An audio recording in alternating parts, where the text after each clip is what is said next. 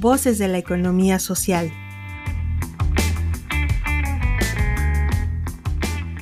Saber acompañar a empresas de economía social.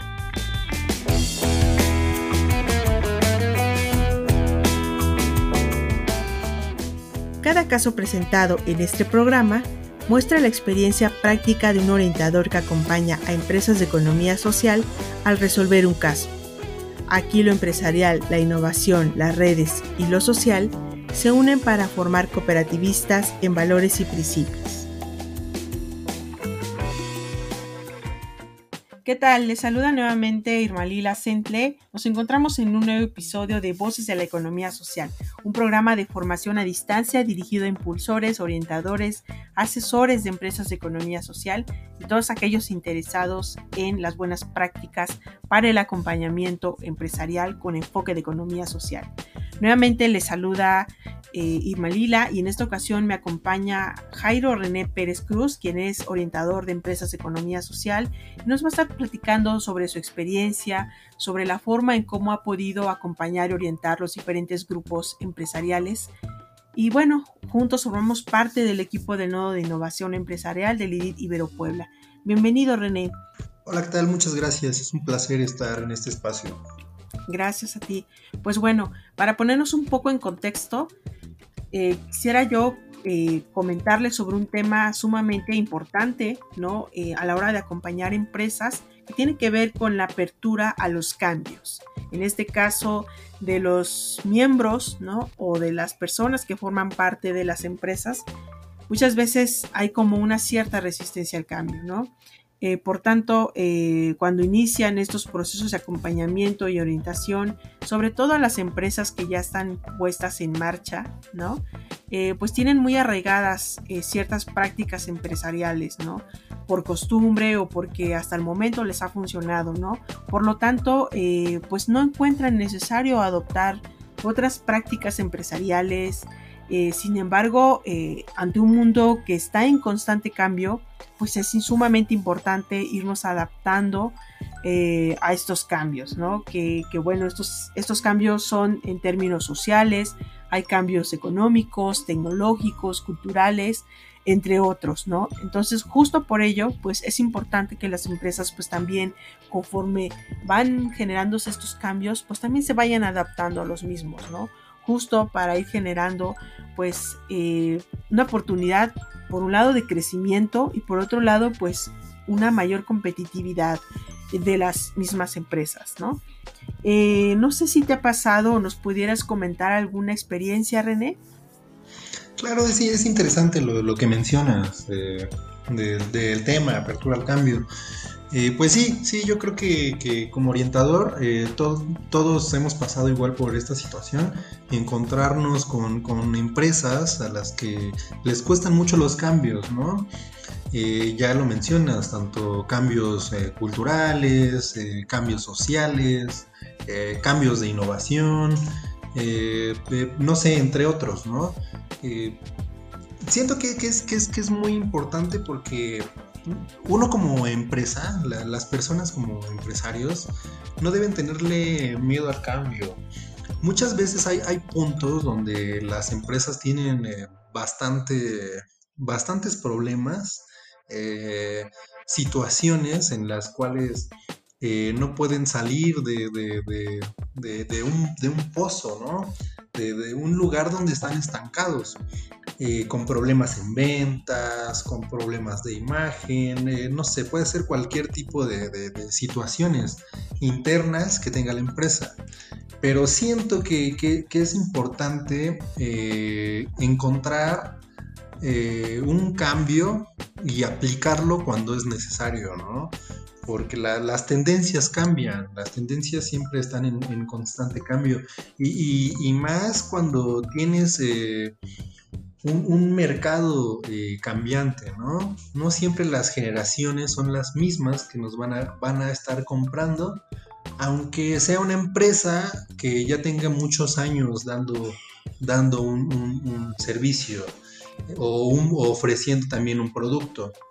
Entonces, eh, eh, todo, todo, todo está en, constante cambio, depende de quién sea nuestro, nuestro comprador, eh, adaptarnos a las necesidades que ellos buscan constantemente.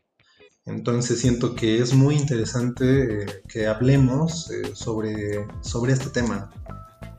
Claro, sí, efectivamente, y yo creo que a partir también de pues un primer diagnóstico a la empresa, ¿no? Poder identificar como estas áreas de oportunidad. Y yo creo que también en, a lo largo de todo el acompañamiento, a través de la impartición, ¿no? De los diferentes temas que se van dando, pues eh, también la empresa vaya descubriendo que es necesario que cambie, ¿no? Justo eh, como parte de las herramientas que tenemos, por ejemplo, es el modelo de negocio Canvas, en donde este pues los tienes que estar actualizando, ¿no? De manera eh, seguida, al menos de manera periódica eh, recomendable, que son tres, seis meses, ¿no? Y, no pueden mantenerse eh, invariable, ¿no? O sea, debe estar en constante cambio, adaptándose a estos mercados, como lo comentabas, ¿no? Y también, pues, los, los mercados o los mercados meta o los segmentos de mercado pues también van cambiando, ¿no? Entonces justo por ello pues también toda eh, la empresa, ¿no? Todos los elementos pues también tienen que irse adaptando hacia estos cambios, ¿no?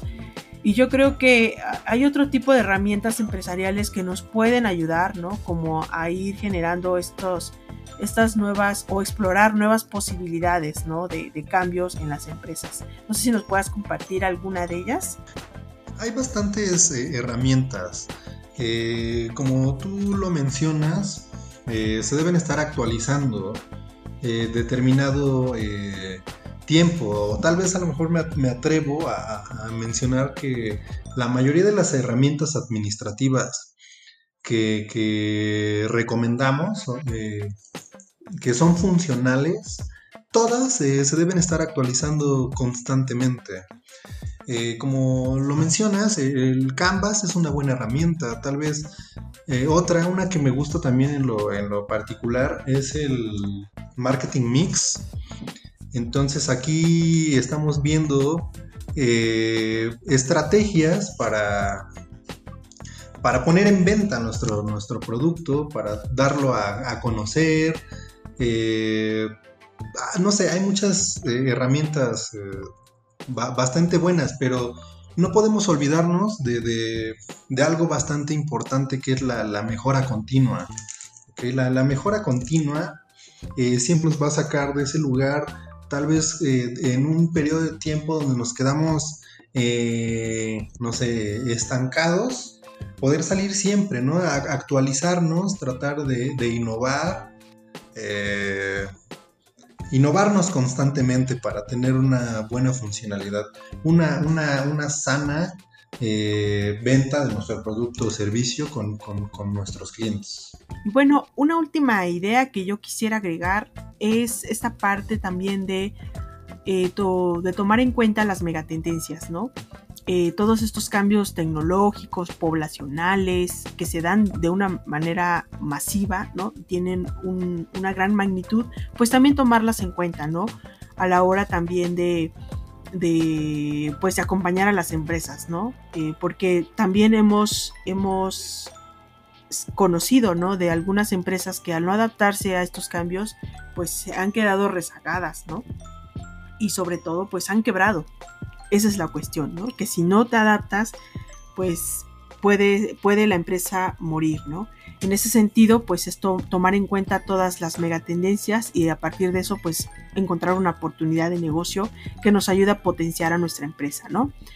Y bueno, y también pues hay otras metodologías, ¿no? De innovación que también nos pueden ayudar para ir generando productos que estén a la vanguardia y que sobre todo estén a la altura de las necesidades de los consumidores, a la altura de las necesidades de los segmentos de mercado o los mercados metas a los cuales nosotros nos vamos a dirigir, ¿no?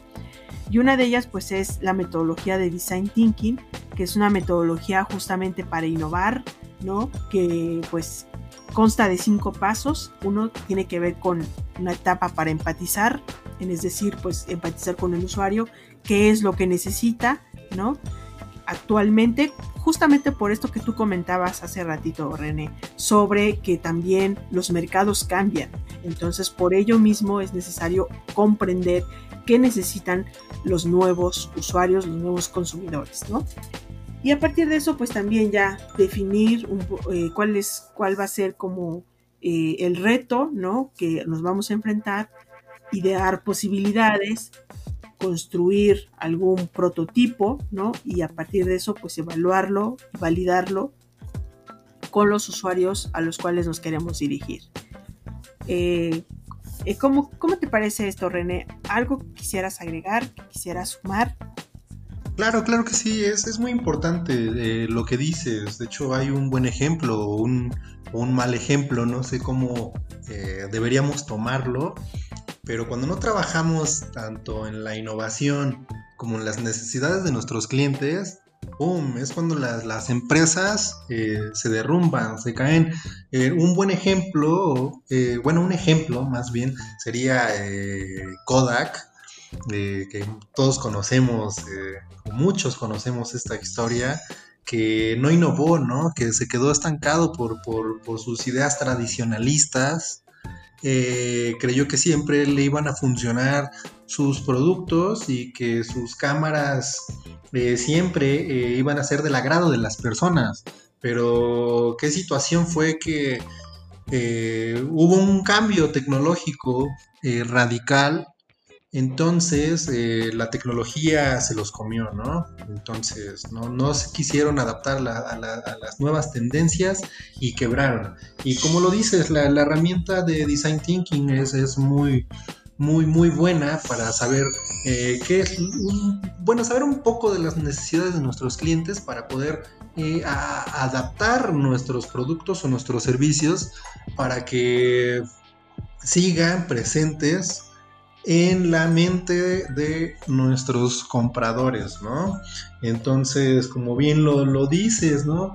Eh, es una herramienta de, cinco pasos donde primero eh, se empatiza, eh, luego se define, ideamos, elaboramos un prototipo y lo probamos, ¿no? Entonces, este, pues sí, me, me, parece, me parece bastante interesante que, menciones esta, herramienta.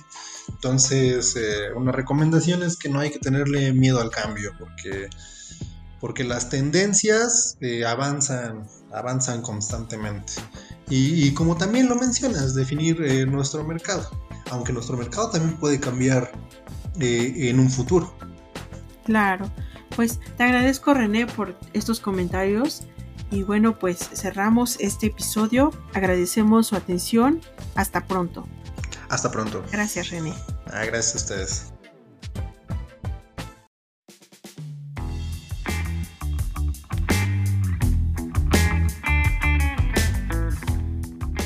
Gracias. Nos despedimos de este caso, deseándote como siempre lo mejor. Te invitamos a participar con nosotros y a hacer comunidad mandándonos la solución de este caso. ¿Tú qué harías? Al WhatsApp 2225 24 85 80 o al correo noto.contacto arroba iberopuebla.mx. Síguenos también por Facebook, Twitter o LinkedIn.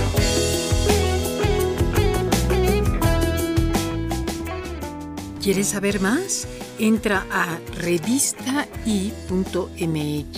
en donde encontrarás artículos de vanguardia tecnológica, diseño, innovación, emprendimiento y economía social. Somos el IDIT de la Iberopuebla.